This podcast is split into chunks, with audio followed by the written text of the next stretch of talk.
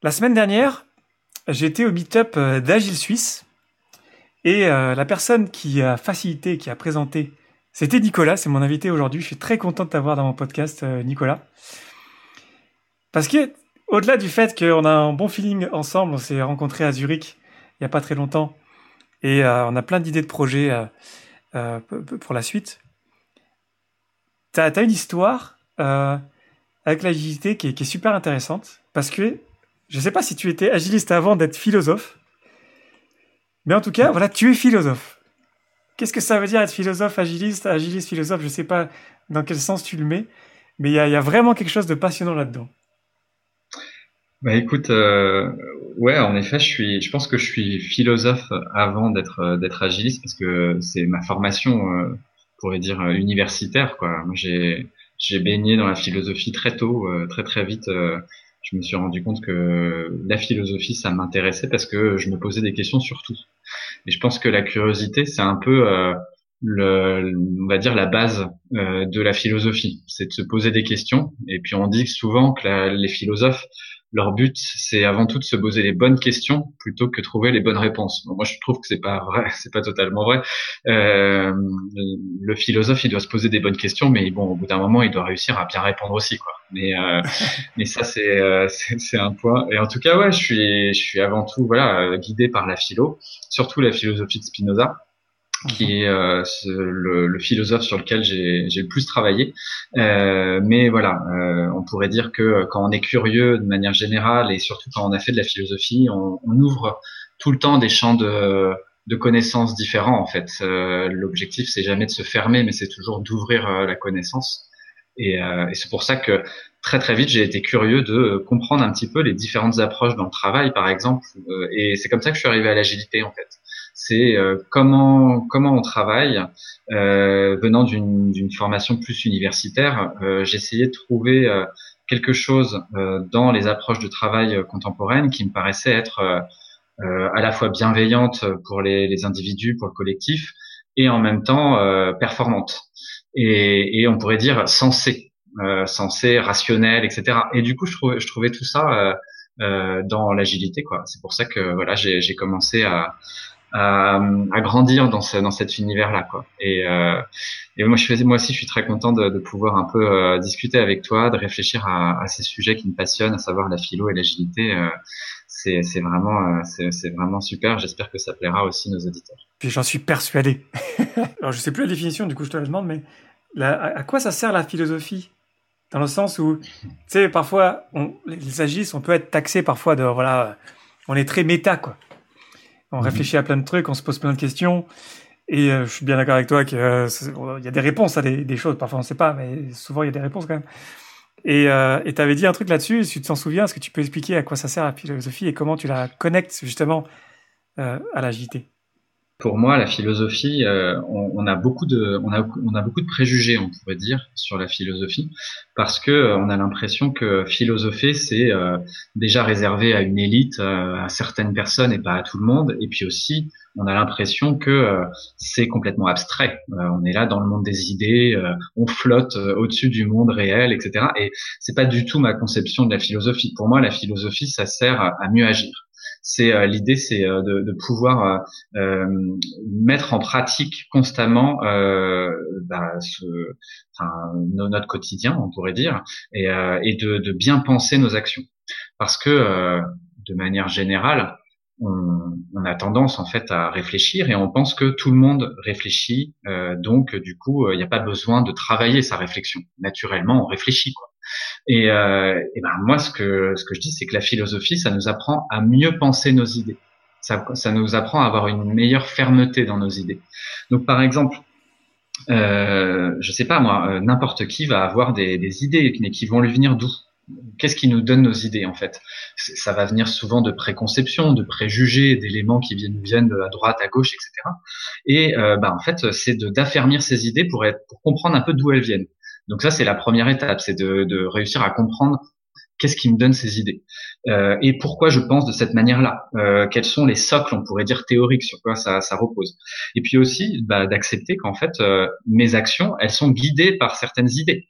Donc en fait, bah, si je veux bien agir, il faut que j'ai des idées qui soient justes. Et donc, ben, moi, je, comme je, je disais tout à l'heure, en fait, la pensée de Spinoza, par exemple, c'est un auteur, lui, qui va penser que le corps et l'esprit, c'est la même chose c'est la même chose, mais qui se produit selon deux manières différentes. Quoi. Euh, et en fait, bah, quand on, pense, par exemple, si on pense euh, et qu'on augmente nos idées, et ben en fait, on va augmenter aussi notre capacité à agir. Donc, en fait, c'est, enfin, pour moi, euh, c'est toujours très concret la philosophie. C'est-à-dire qu'en en apprenant à mieux réfléchir, eh ben, on apprend aussi en même temps à mieux agir. C'est pour ça que euh, bah, je la trouve ultra euh, importante euh, la philosophie et, et, utiliser la philosophie dans le monde du travail c'est très important parce que bah, on agit constamment dans le monde du travail mais souvent on oublie de penser pourquoi on fait ces actions et comment on les fait et du coup en fait eh ben cette ce, ce manque de on pourrait dire ce manque de de, de recul euh, et de réflexion sur sur notre travail, et eh ben ça, ça, ça conduit généralement les gens à, à finalement être hésitants, à plus trouver le sens de leurs actions, à pas savoir pourquoi ils font ça plutôt qu'autre chose. Et, euh, et bah du coup, euh, je, je, crois que l'agilité, elle essaie de redonner du sens au travail, et qu'en même temps, la philosophie va dans la même direction. Pour moi, il y a une sorte de, de véritable continuité entre les deux. Sur le sens, avant qu'on qu'on creuse sur la sur la question de l'épisode euh, est-ce que Platon c'était un bon Scrum Master Qui est ta présentation euh, qui est, que, que, tu as donné à, à, Gilles Suisse et à d'autres endroits aussi. D'ailleurs, si vous voulez euh, que euh, Nicolas vous fasse cette présentation-là, c'est, ils peuvent te contacter. Avec avec plaisir. Euh, moi, mon objectif, c'est justement. Euh, alors là, j'ai effectivement euh, cette cette intervention. Platon serait-il un bon Scrum Master pour bien mettre en rapport justement la philosophie traditionnelle et et l'agilité. Mais mais bon, l'idée c'est de décliner ça aussi et de montrer quand finalement les concepts de la philosophie, bon bah voilà, ils peuvent être vraiment opérants. Donc il y a Platon, mais il y a plein d'autres il y a plein d'autres philosophies. Et l'idée c'est d'amener les gens à réfléchir leur pratique encore une fois toujours et, toujours et, c'est ça le plus important ouais. j'ai l'impression que la, la, perte de sens est encore plus importante. On s'en rend compte encore plus lorsqu'on est enfermé chez soi à travailler de la maison depuis plusieurs semaines plusieurs mois. Alors que c'est comme si euh, là peut-être on ouvre une grande discussion mais on y va quoi. Euh, avant qu'on allait au bureau le fait d'y aller ça faisait partie du sens quelque part. Ça rajoutait du sens, mhm.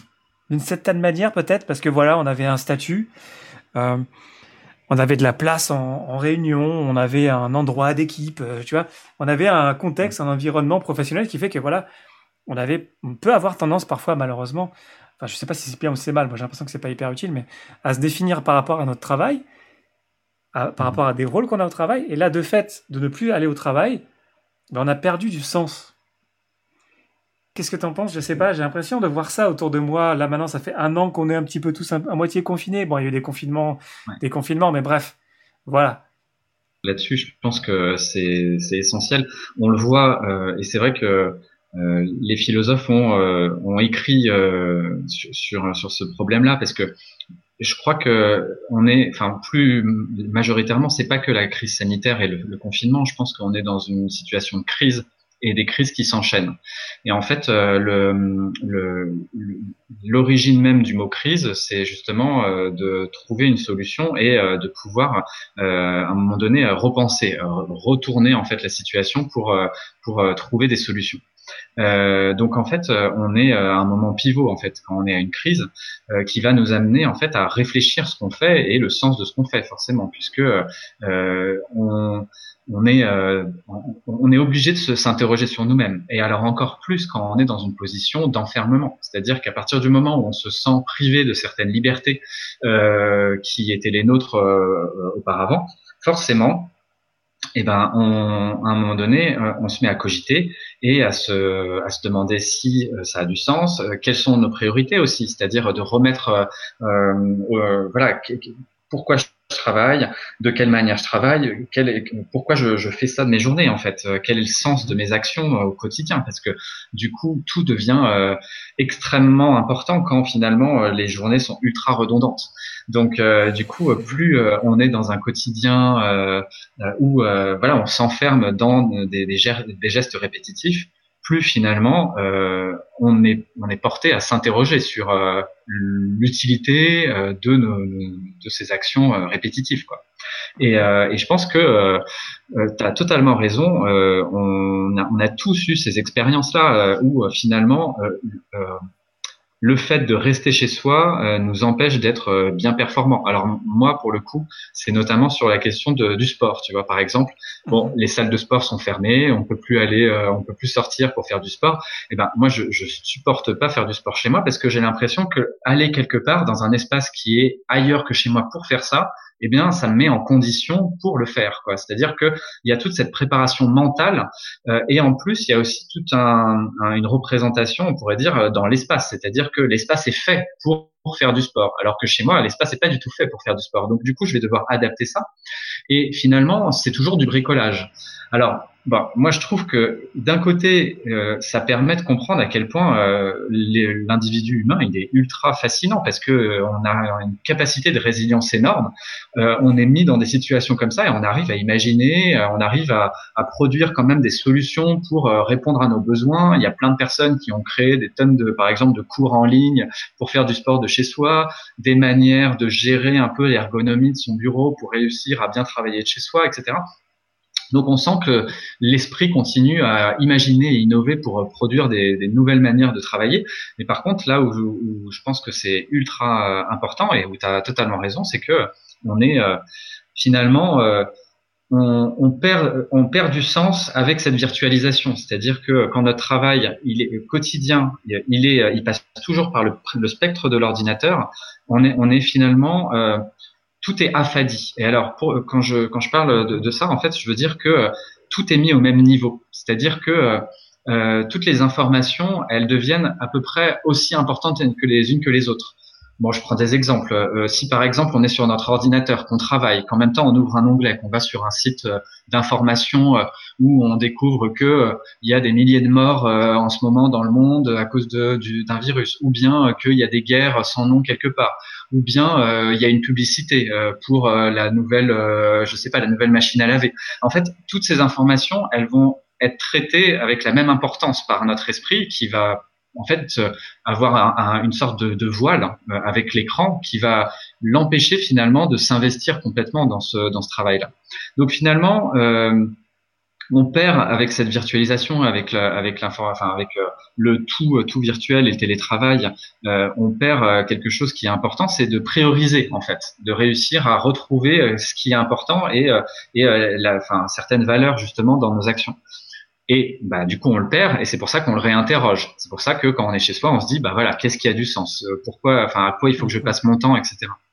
Donc ça, c'est le premier élément qui est important. Et puis le deuxième, euh, qui est, euh, je crois, essentiel et, et qu'on a tendance à perdre aussi, c'est le rapport humain. C'est-à-dire qu'à un moment donné, on est des êtres sociaux, on a besoin des autres. Et là, depuis combien de temps on n'a pas été en, en réel contact? On n'a pas euh, on on n'a pas pu se toucher, euh, se prendre dans les bras, euh, créer des choses, des interactions où le corps est mis en relation avec le corps de l'autre. Et en fait, être un être social, je pense que c'est ça aussi, c'est-à-dire de pouvoir utiliser l'ensemble de son corps pour être en lien avec les autres. Alors oui, certes, bah, on a toujours le, les, les, visioconférences. là, on, on, peut se voir, on peut, on peut se voir sourire, on peut continuer à avoir des gestes qui nous mettent en empathie avec les autres. Mais par contre, euh, c'est toujours assez compliqué parce que euh, c'est une sorte de, encore une fois, c'est virtualisé, c'est affadi par euh, l'écran et on sait que ça n'a pas la même la même intensité et le même pouvoir que si on était dans une dans un espace ensemble.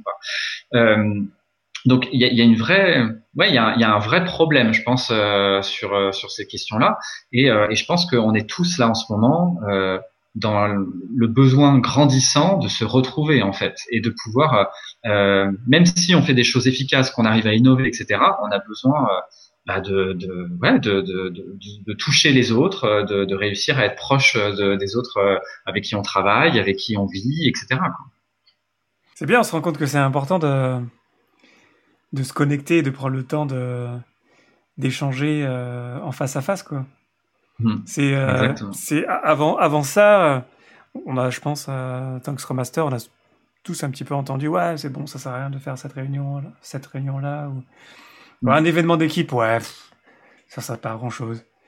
Là, on se rend compte, en fait, si, c'est vachement important. C'est vachement important de de, de, de, de, se connecter, quoi, la, la connexion. Il y, a, il y, a, toujours, moi je pense qu'il y a toujours des manières de. J'ai notamment organisé euh, un, un, cercle de parole, j'avais fait un épisode là-dessus avec Colin Dujardin. Et on peut atteindre des niveaux de connexion, mais ça sera jamais les mêmes. C'est là où euh, on peut pas remplacer. Je pense que c'est. Euh, pourtant, Dieu sait que je crois au, au, pas d'excuses. Il euh, n'y a pas d'excuses. On peut toujours trouver un moyen de, de travailler ensemble et tout. Mais euh, ça sera différent. Ça sera pas la même chose. Mais il faut, faut, faut l'accepter, quoi. c'est. Ouais. ouais. je pense que tu as raison. C'est, il faut pas non plus se cacher derrière ça et dire bon, il y a plus, il y a plus d'interaction possible, etc. C'est faux. Il y a, il y a des nouvelles interactions, il y a des nouvelles manières de faire. Mm-hmm. En revanche, sur encore une fois ce, ce contact, euh, ces relations. Et puis même, par exemple, euh, il n'y a pas si longtemps, j'étais dans une dans un atelier où euh, en début pour un icebreaker, on a commencé euh, par euh, une, faire une un faux passage de balle hein, par l'écran. Et donc, il fallait que tout le monde se lève et finalement euh, se lance une balle pour donner la parole à quelqu'un d'autre. Et c'est bête parce que sur le moment, on se dit, mais en fait, c'est absurde. Arrêtons. Enfin, pourquoi on fait ça? Euh, On est en train de se lancer un truc qui n'existe pas. On fait des gestes euh, absurdes en fait. Et sur le moment, il y avait un côté absurde. Et en, réalité, la fin de l'exercice était ultra dynamisant. On sentait que l'énergie était passée entre les, les, les gens et qu'en fait, ça avait vraiment donné quelque chose parce que on avait fait aussi on n'était plus assis devant notre table, on avait modifié notre corps, on avait, on avait créé aussi quelque chose et finalement on, avait mis notre corps en action. Et encore une fois, comme les deux sont connectés, là quand on est tout le temps assis devant notre écran et qu'on oublie, euh, enfin on, a l'impression que tout est virtualisé, bon bah finalement on laisse un peu de côté notre corps. Et en fait, si on prend soin de ce, corps, si on le met en action et si on continue à le mobiliser même à travers l'écran, et ben finalement ça, ça va nous aider à être euh, plus réceptif, à mieux penser, à se mettre mieux en connexion avec les autres. Donc il y, a des moyens, mais voilà, faut juste pas oublier que encore une fois, la pensée, que ce soit la philosophie ou, autre chose, elle est toujours liée à du corps, à de la pratique. Quoi. Donc il faut, euh, faut la mettre en action. Quoi. Ouais. je dis, je dis à chaque fois, je le disais tout à l'heure, euh, j'étais en live sur Twitch, de, bouger pendant les pauses, de vraiment de bouger, vraiment de, c'est super important de, de, bouger. Donc ça, ça résonne beaucoup sur cette idée de le corps, l'esprit, moi, ça me fait penser évidemment à Anime Sana Incorpore Sano, enfin Anime Anama, je sais ouais. plus. Men Sana Incorpore Men Sana, pardon, ouais, mais faut arrêter la citation. Merci. Euh, je suis parti de ASICS, euh, mais bref. Euh, évidemment, on est connecté à l'agilité sur le temps, le temps, le temps qu'il faut prendre pour réfléchir à ce qu'on fait, quoi. Mm. Euh, c'est voilà, c'est bête, hein, mais c'est pourquoi est-ce qu'on fait les choses, quoi? Toujours challenger, euh, voilà, la dernière mise à jour du Git Scrum qui a rajouté l'objectif du produit, enfin, qui était déjà utilisé dans plein d'endroits, mais être conscient de pourquoi on crée ce produit-là, pour qui? Et euh, mhm. aussi, quand tu disais dans cette idée de la perte de sens aussi, de, euh, ça me fait penser à des revues de sprint où enfin on invite des utilisateurs à la revue de sprint. Ouais. Et au lieu de faire la démo nous-mêmes, en fait, on donne euh, ce qu'on a créé à l'utilisateur et on le voit faire. On le voit l'utiliser, puis on se dit mais pourquoi il a fait ça comme ça? On l'a pas pensé comme ça. L'effort de chercher, tu vois, un utilisateur, de les amener, le rendez-vous et tout, tu dis ouais, tout ça pour ça. Et en fait, si, ouais, tout ça pour ça, ça vaut vraiment le coup. Mais je pense que tu pointes à quelque chose d'essentiel. Et puis, ça me fait rebondir euh, sur un élément que j'ai pas mis en avant, mais euh, la, le pourquoi. En fait, euh, c'est une vraie question qui est centrale en philosophie. C'est la question de base, le pourquoi. C'est-à-dire que bon, on a, on a parfois les souvenirs de, de, de de la terminale, euh, de la problématique euh, quand on est en mhm. terminale pour répondre au sujet de, de bac, faut trouver une problématique, ce truc effrayant. Mais en fait, euh, c'est réussir à se poser des, des, questions, comme je disais, mais aussi ce pourquoi. Pourquoi on fait ça? Et en fait, ce qui est intéressant dans le pourquoi, quand on commence à interroger ça, c'est que en fait, on interroge quand le, on va dire l'origine du problème, et on, on, on interroge aussi euh, le, la, la, finalité du problème. C'est-à-dire, euh, c'est d'une part le pourquoi, c'est pourquoi on a fait ça, euh, quelle est l'origine, quelles sont les causes, pourquoi on, a décidé de faire ça, c'est-à-dire euh, quel est le sens à l'origine de ce, projet. Mais en même temps, c'est quel est l'objectif final, quel est notre but, pour quel pour euh, ouais, qu'est-ce qu'on a en vision en fait? C'est quoi notre vision pour le pour le, pour l'avenir en fait? Et, euh, et donc on est un peu euh, avec le pourquoi on est toujours tiraillé entre euh, le sens mais tu vois dans, dans, le dans le terme de, de sens en fait il y a l'idée de signification et il y a l'idée de direction aussi. Hein, le, le, sens c'est la direction et la signification en même temps et du coup en fait bah, il y a deux directions on pourrait dire. Il y a la direction vers le, le, le passé ou l'ancrage en fait qu'est-ce qui nous qu'est-ce qui nous qu'est-ce qui nous a conduit C'est quoi l'origine de ce projet? Pourquoi on, euh, qu'est-ce qu'on voulait faire à l'origine en fait? Qu'est-ce qui nous guide euh, et, et, quels sont l'enchaînement des causes et des effets qui nous ont amenés jusqu'ici Et puis il y a euh, l'autre direction qui est bah, l'avenir en fait. C'est quoi la vision qu'on a? C'est quoi c'est quoi notre visée en fait? C'est quoi notre objectif final? Et, et, du coup en fait, euh, on est toujours tiraillé entre ces deux éléments. Et ce qui est intéressant dans l'exemple que tu prends, c'est qu'en fait, dans les deux éléments, je pense que euh, ce qu'on pourrait rapprocher finalement de l'UX et euh, de, de, voilà de, de, de, tout ce qui va être l'expérience utilisateur et de la, enfin, en fait, c'est central, dans, notamment dans l'agilité, autant au départ qu'à la fin du projet. C'est-à-dire que il faut pouvoir s'y retrouver à chaque étape, parce que finalement, ça, le la, enfin, ce qui, ce qui doit nous, nous guider dès l'origine d'un projet, ça doit être justement que ce soit efficace, tangible et que ça réponde à des exigences euh, réelles de, de terrain. Et en même temps, euh, bah, à la fin, il faut que ces tests ils soient aussi réalisés par des personnes euh, qui sont euh, pas des fantasmes, qui sont des réelles personnes qui ont besoin de ces, problématiques. Quoi. Donc, euh, donc c'est, enfin, je, suis totalement aligné avec ce que tu dis. En effet, euh, je pense que c'est très important et je voulais reprendre cet élément sur le pourquoi parce que c'est super important de, de, de, se poser cette question. On a tendance à dire non, en fait, ça sert à rien parce que ça, c'est un, un, argument qu'on a tendance à, à, jeter un peu sur les philosophes, c'est de dire en fait, on perd du temps. Le philosophe, il est là pour perdre du temps. En fait, il est inutile euh, parce qu'il se pose des questions qui sont des fausses questions. Euh, est-ce qu'on a besoin finalement Est-ce que, par exemple, euh, tu vois, par exemple, Descartes, Descartes, c'est un philosophe, il est connu pour le doute cartésien. Hein, et le doute cartésien, c'est de dire, en fait, euh, mes idées, je vais toujours les remettre en question, et surtout, je vais, je vais toujours partir du doute, parce que peut-être que mes idées ne sont pas les miennes. Peut-être que on m'a mis dans la tête des idées, mais qu'en fait, c'est pas moi qui pense ces idées. Par exemple, des idées qui me viennent de l'enfance, euh, des idées que j'ai apprises en, euh, au fur et à mesure de, de mes rencontres, mais je, je, les ai prises pour moi, mais en fait elles me viennent d'ailleurs. Mais je les ai jamais euh, penser et réellement, tu vois, c'est juste, euh, on va dire, des préjugés, quoi. Et puis il dit, bah, il faut mettre tout ça en doute. Et, et en fait, le doute, eh ben, c'est un, c'est une bonne méthode euh, euh, dans la dans philosophie, mais, en, mais en fait, ça prend du temps. Ça prend du temps de douter de toutes ces idées. D'ailleurs, euh, Descartes, il dit, mais en fait, je vais jamais réussir à douter de toutes mes idées. Il faut que je doute mhm. d'idées centrales, d'idées cruciales qui permettent de comprendre, de, de d'enchaîner finalement d'autres idées, quoi. Donc, il faut comprendre mes idées de principe, quoi. Mais en fait, euh, il y a beaucoup de gens encore de nos jours qui disent euh, douter, c'est pas productif, c'est pas important, c'est pas intéressant parce que en fait, quand tu doutes, bah t'es encore euh, celui qui est le casse-bobon qui, qui va être là un peu inutile, qui va juste remettre en question alors qu'en fait ça fonctionne déjà très bien. Pourquoi nous rajouter des difficultés complémentaires alors qu'en fait il y en a déjà suffisamment, tu vois? Et ça, dans les équipes ou de manière générale, on, on, le sent en fait que le doute, en fait, il peut vite devenir un embarras. Et donc, on veut dire, le philosophe, il est inutile, en fait. C'est pas intéressant de douter. Euh, c'est bon. Déjà qu'on a assez de problèmes, finalement, euh, arrêtons de douter. Et, euh, et, et en fait, bah, c'est le, le, fonctionnement même de, de, de, la philosophie de dire, bah non, c'est justement parce que enfin le doute est ultra important et doit être au, au cœur en fait et, et c'est en doutant que tu vas pouvoir te déployer que tu vas pouvoir sortir de tes idées fausses ou de tes fantasmes c'est comme ça que tu vas pouvoir continuer dans une amélioration continue c'est en remettant en question ce que tu as et en, et en continuant à douter quoi donc euh, il y a, y, a, ouais, je pense que c'est encore une fois là on sent.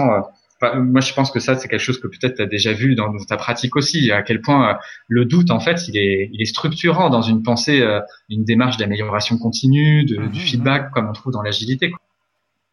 Le Scrum Master, faudrait le renommer en premier douteur. Montrer l'exemple à, à, douter de ce qu'on fait. Attends, est-ce qu'on est vraiment en train de faire vraiment ce qui apporte de la, de la valeur potentielle?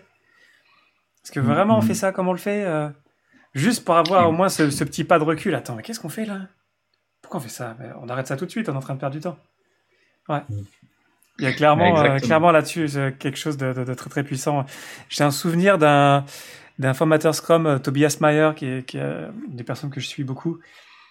Et euh, il avait un post sur LinkedIn, j'en ai parlé cette semaine, c'est peut-être pour ça que j'y pense.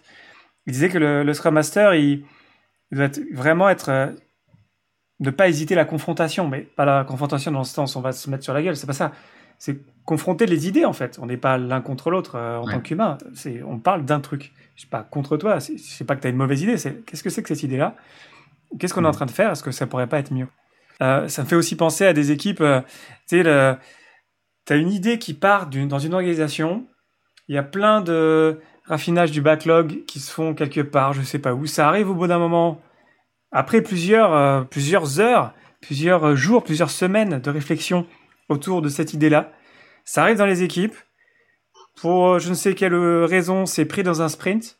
Ça arrive dans les mains d'un développeur qui commence le truc et qui commence. Mais ça n'a aucun sens qu'on fasse ça. Et il mmh. s'est passé euh, c'est ça qui se passe en fait. Le gaspillage, il vient de là, c'est que peut-être que les personnes n'ont pas eu la sécurité psychologique de pouvoir dire attends c'est quoi cette idée-là? Ou le temps n'a pas été pris. Enfin bref, il y a quelque chose qui marche pas très bien. Mais à un moment donné, euh, bah, ça va. C'est comme si le, doute en fait, il... j'aime bien dire la, réalité, elle frappe à la porte. Mhm. C'est comme si le doute, au bout d'un moment, il y a quelqu'un qui va le voir en fait. Et en fait, ce qu'on essaye d'éviter, c'est que ça, ça soit l'utilisateur final parce que ça arrive aussi, que ça, ça soit fait, la personne, le développeur, que toutes les personnes dans la, dans, dans la, dans la chaîne que, que je viens de décrire, en fait, c'est des bonnes personnes, ce sont des personnes intelligentes. Hein. Et c'est développé, et toi, tu arrives utilisateur, et tu utilises un truc, je fais, ça n'a aucun sens. Et ça, je suis sûr que c'est arrivé à, à chacun et chacune d'entre nous. Et finalement, mm. on est juste là. Est-ce qu'on peut essayer de douter plus tôt, quoi, quelque part? Ouais, ouais. Et, et bah, en, un sens, euh, je pense que on pourrait, on pourrait dire que déjà l'agilité est un, un, une aide et une manière de, de pouvoir euh, se grandir par rapport au projet ancien, tu vois, euh, qui était euh, Waterfall ou quoi, et où finalement là, la problématique, elle était bien bien pire, tu vois. Mais mhm. mais mais t'as totalement raison, c'est quelque chose à, à plus, plus, courte euh, échéance qu'on peut trouver encore une fois dans, dans l'agilité et voir que ben, finalement on n'a pas encore assez douté, mis en question, et, et, et c'est ça qui est problématique aussi, c'est de se dire à un moment donné, on ne peut pas faire que douter parce que la phase de doute, la phase de est une phase de suspens, euh, de, mise à l'écart en fait.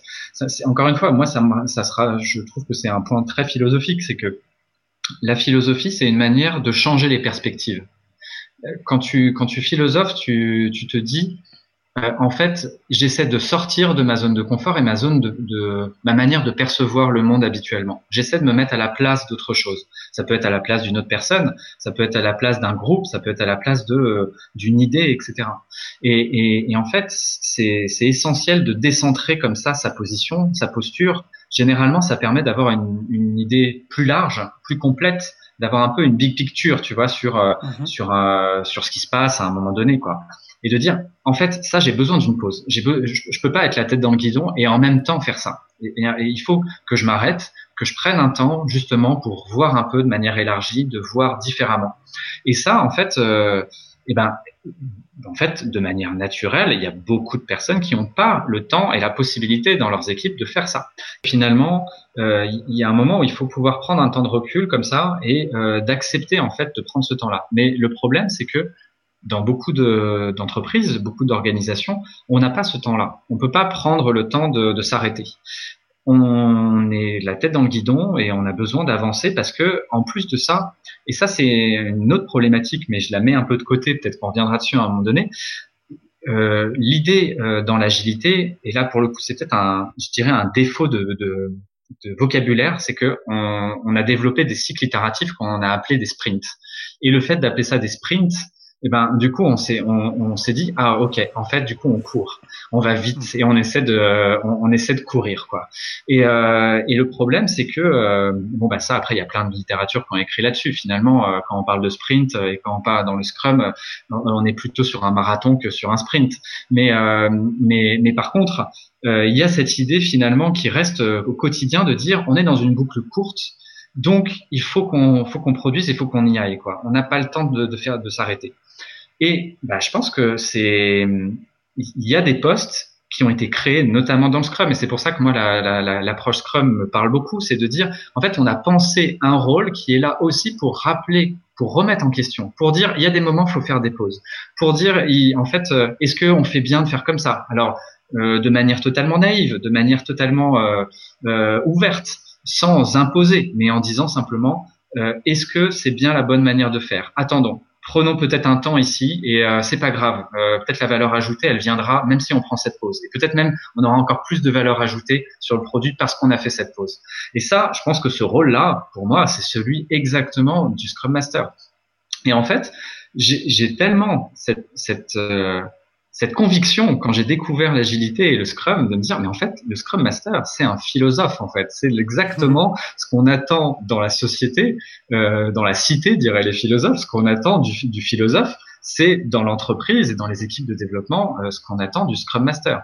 Et donc euh, c'est comme ça en fait que j'en suis venu à, à faire un peu ces, ces, parallèles en fait entre euh, le, le, philosophe euh, et le Scrum Master, euh, notamment chez Platon. Mais je me suis dit voilà, en fait, il y a quelque chose à, dire là-dessus. Et pour un peu connecter ça avec ce que tu disais tout à l'heure, quand tu parlais de de, de, de, discussion, de dialogue. Euh, finalement, il y a parfois des manières de, de discuter et de, réagir dans les, dans les équipes qui, qui sont parfois des combats et parfois euh, qui, qui, aident en fait. Il faut sortir de ces idées de combat. Moi, ça m'a fait penser à bah, justement dans Peter Senge, euh, la cinquième discipline. Euh, on en a déjà parlé. C'est un livre que j'aime beaucoup, tu le sais. il parle justement de, de, cette distinction. Lui, en fait, il fait une distinction en, reprenant justement la pensée antique, en reprenant les textes de Platon, d'Aristote. Il, il, il dit en fait qu'il faut distinguer entre le dialogue, dialogos, et la discussion. Alors, je suis pas sûr de le suivre à 100% sur le terme de discussion, mais en tout cas, son idée conceptuelle, c'est de dire, en fait, le dialogue, c'est une manière de penser l'échange dans lequel euh, on, se grandit ensemble, dans lequel finalement euh, les deux euh, produisent quelque chose qui est bienveillant l'un pour l'autre, et finalement, dans le dialogue, on, on, se grandit, on arrive à avoir une pensée qui est plus forte ensemble.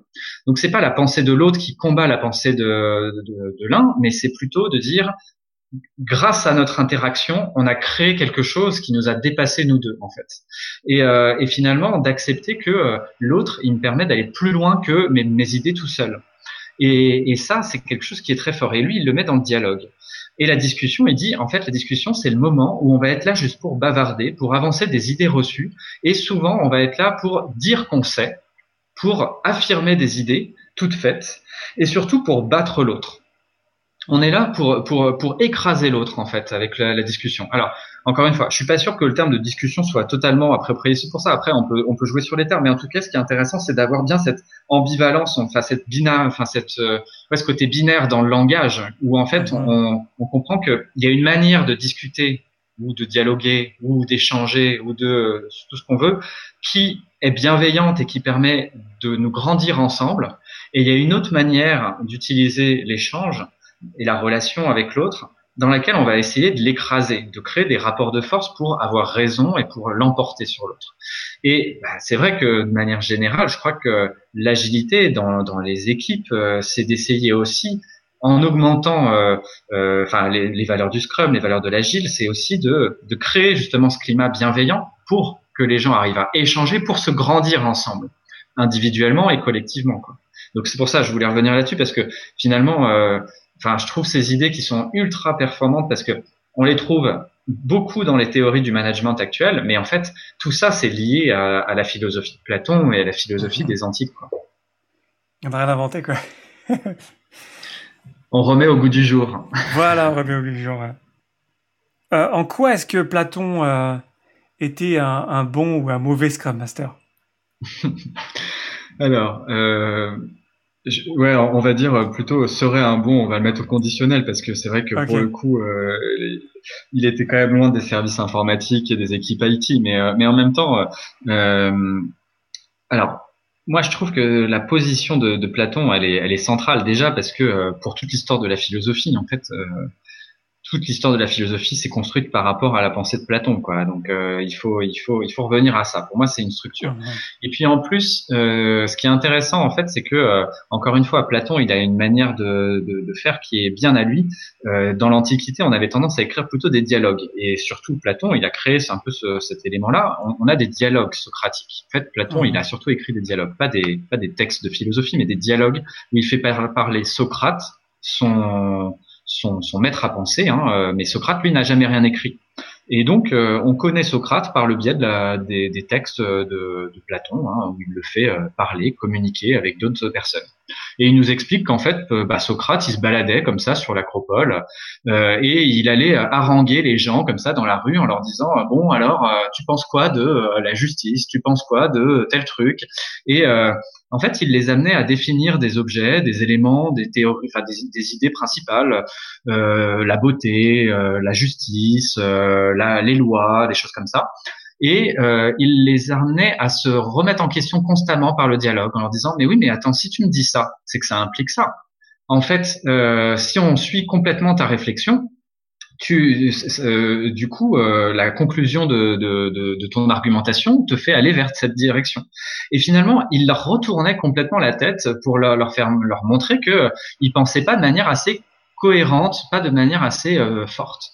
Et, euh, et donc, euh, au bout d'un moment, euh, c'est pour ça d'ailleurs, on avait tendance à, dire que Socrate c'était un temps, un temps qui ou une mouche qui venait te piquer comme ça, sans arrêt, quand tu passais à côté de lui et que tu t'arrêtais, tu allais être complètement étourdi par ces par ces piqûres intellectuelles, quoi.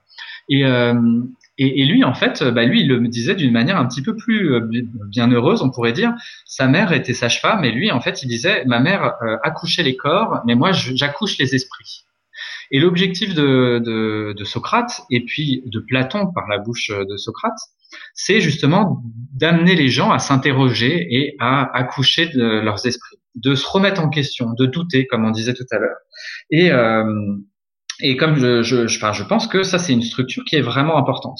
Moi, dans, pour revenir sur ma présentation, euh, ce que j'ai essayé de faire, c'est de, de, reprendre la posture philosophique, euh, enfin la posture du philosophe chez euh, chez Platon, et cette posture de philosophe de montrer que euh, elle correspond vraiment à, ce qu'on attend d'un Scrum Master euh, dans les équipes de développement actuelles. Et euh, ce que je ce que j'ai voulu faire, c'est de le mettre en rapport, notamment sur l'idée de servant leader, parce que le servant leader, c'est c'est un concept qui a été déployé par Greenleaf, mais bon, finalement, Greenleaf il, après, il, cette, pensée c'est extrêmement euh, démocratisé.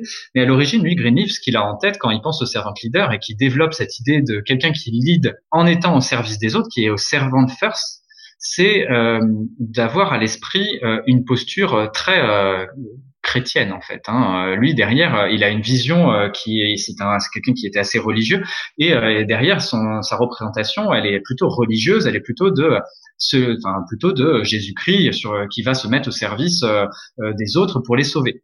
Mais moi, ce qui m'intéressait, c'était de sortir complètement de cet imaginaire-là, de sortir de cette représentation et de, de rappeler qu'en fait, ça, ça n'a pas du tout été inventé ou euh, c'est pas juste l'apanage de certaines religions, mais on trouve aussi ça de manière philosophique et, conceptuelle déjà dans l'Antiquité.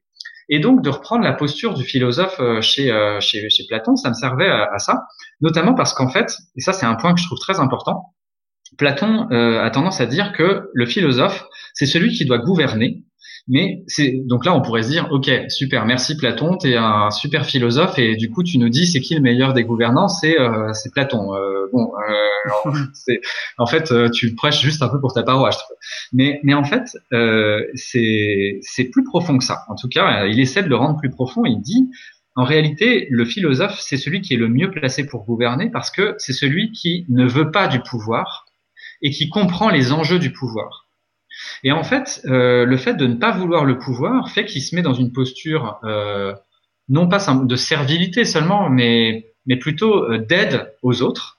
Et il est là pour accompagner les autres, plutôt que pour les, pour les diriger et pour les, pour, pour on va dire, les maîtriser, quoi. Les gouverner par la, par la maîtrise et par le pouvoir. En fait, lui, il veut utiliser ça au service des autres. Et surtout au service des autres pour que ces autres personnes s'émancipent, qu'elles deviennent plus intelligentes, qu'elles réfléchissent plus sur elles-mêmes et qu'elles puissent elles-mêmes après se guider. C'est-à-dire que finalement, c'est le philosophe, il gouverne pour que les autres deviennent tous, on pourrait dire, un peu des philosophes. Euh, et, et, donc, euh, bah moi, je, je trouve que c'est une posture déjà qui est très noble, qui résonne énormément avec ce qu'on trouve dans beaucoup d'éléments, euh, notamment dans l'agilité. Et encore une fois, par exemple, l'autonomisation des équipes, tu vois, que le Scrum Master essaie de valoriser. Bon bah, en fait, qu'est-ce qu'il fait? Il, il, leur donne une connaissance qui est la sienne pour qu'en fait ils s'en emparent et qu'ils deviennent eux-mêmes, non pas des petits Scrum Masters, mais qu'ils deviennent eux-mêmes les véhicules de, des valeurs du Scrum, de, de, la pratique Scrum, etc. Donc en fait, on, on a exactement le, le même mécanisme.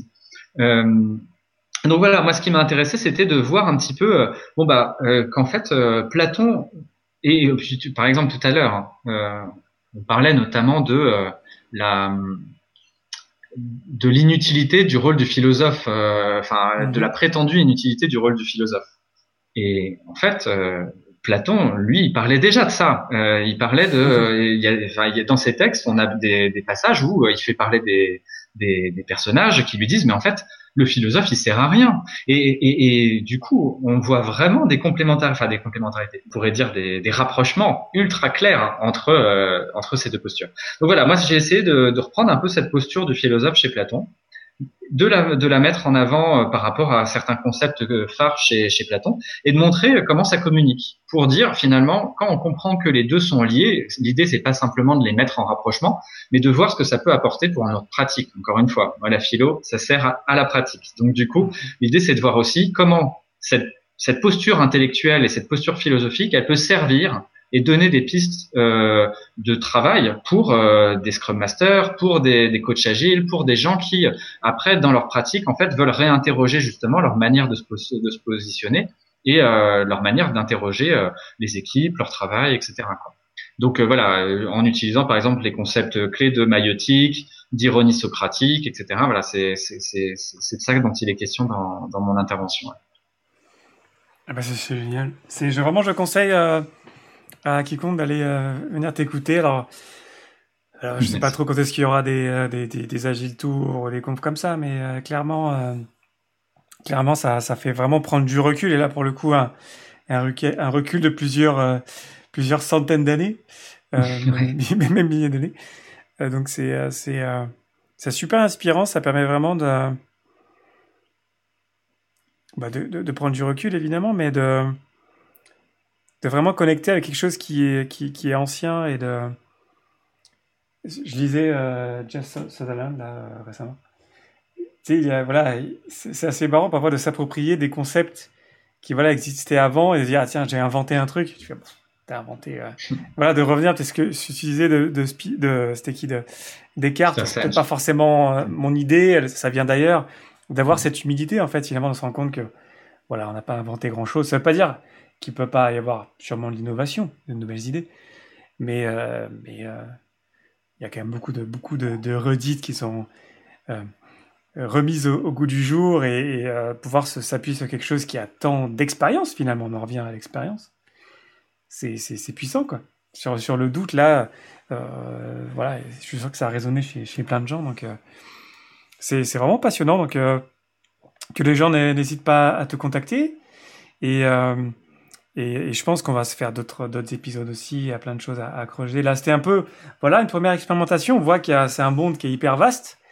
Euh, L'agilité, c'est hyper vaste. Je pense que la philosophie, c'est encore plus vaste. Enfin, on va pas comparer la taille des choses, mais certainement que c'est, plus grand.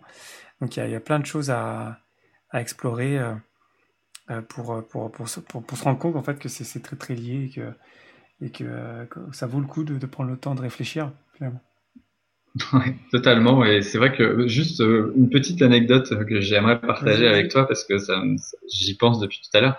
Euh, j'ai une fois rencontré euh, une, une, collègue à moi qui, qui fait euh, de la philosophie parce que mon objectif, moi, c'est vraiment de pouvoir apporter justement ce, ce, bagage conceptuel et philosophique et de le mettre à portée en fait du plus grand nombre. C'est ça qui m'intéresse, c'est de, de, dire finalement ce n'est pas parce que justement c'est une pensée ancienne que c'est pas du tout actuel. Au contraire, en fait, on a besoin de, de, de ces concepts pour nous aider à. C'est un peu comme des des, des, marches qui nous permettent de nous, de nous de monter un petit peu plus haut, tu vois, de nous élever quoi. Et, euh, et je me souviens euh, comme ça d'une d'une collègue à moi qui fait qui faisait un doctorat de philosophie, mais en philosophie contemporaine, et qui, qui travaillait euh, en, en, me disant mais en fait moi les philosophes de l'Antiquité, Aristote, Platon, franchement je vois pas pourquoi on continue à les travailler, à les étudier. Euh, honnêtement, euh, ça parle pas du tout à notre monde actuel. Euh, je vois pas. Enfin, qu'est-ce que qu'est-ce que Platon ou Aristote à nous apprendre sur la GPA, sur le cancer, etc.